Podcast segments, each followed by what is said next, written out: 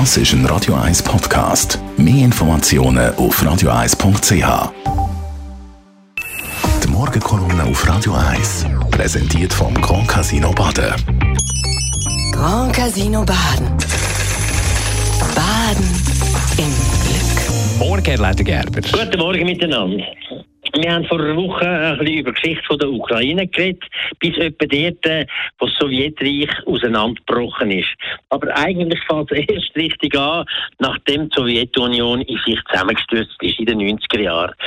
Dort äh, ist plötzlich etwas passiert, was niemand sich hätte vorstellen dass die ganze, das ganze Nukleararsenal von der Sowjetunion auf verschiedene Länder verteilt war, wo Russland nicht mehr den Zugriff hatte, auf Kasachstan, auf Ukraine, auf Moldawien und so weiter. Und da hat man grosse Angst gehabt, dass da mit Proliferation die Weiterverbreitung nicht mehr kontrolliert werden kann. Dazu ist auch gekommen, dass die Ukraine selber nicht hätte können das Ganze richtig warten, unterhalten. Und darum hat man sich dann geeinigt, dass äh, die Ukraine äh, die äh, taktischen Waffen zurückgibt an die Sowjetunion. Das sind etwa zweieinhalbtausend Stück gewesen. Und dass sie nachher dafür äh, einen Vertrag bekommen, und das ist das Budapester Memorandum gewesen, das von USA, von England, von Russland und von der Ukraine unterschrieben war. Und in dem Memorandum haben sich die vier Staaten verpflichtet, dass sie Integrität und Souveränität von der Ukraine werden respektieren, dass sie keine von ihren Waffen werden gegen die Ukraine setzen, es liegt dann zur Selbstverteidigung. Also das ganze Narrativ, das der Putin da immer über Europa und über die Welt verschmiert, dass man das Wort gebrochen hat ihnen gegenüber, das stimmt so nicht.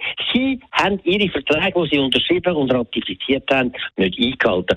Es ist dann nachher weitergegangen, weil damals in der die Ukrainer noch die strategischen Waffen zurückgehalten, weil sie haben etwas wollen da dafür. Sie haben auch die nicht können warten. Und die Amerikaner haben ziemlich viel Geld gezahlt, um sicherzustellen, dass das nicht in falsche Hände kommt und dass das weiterhin kann kontrolliert werden Es hat dann aufgrund von dem jetzt, äh, äh, noch einen weiteren Vertrag gegeben, einen Freundschaftsvertrag, der russisch-ukrainische, wo man gleich, gleich einmal abgeschaltet hat, dass man sie unterstützen, dass man sie respektieren, dass man sie nie angreifen. Man sieht, der Passus, der völkerrechtlich absolut gültig ist, wo sogar ratifiziert worden ist von dem Parlament, der ist schon gebrochen worden bei der Annexion von der Krim und eigentlich hätten die Vereinigten Staaten und England da schon müssen eingreifen und sagen, der Vertrag ist verletzt, das können wir nicht zulassen, jetzt müssen wir das erst recht. Was jetzt passiert ist, ist absolut untolerierbar und darf nicht so weitergehen und man darf nicht da so klein,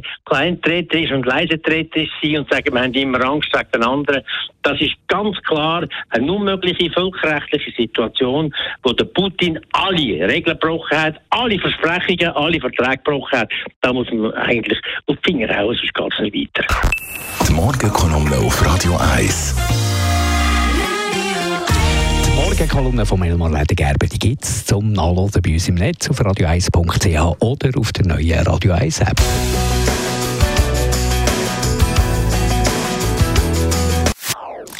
Das ist ein Radio 1 Podcast. Mehr Informationen auf radio1.ch.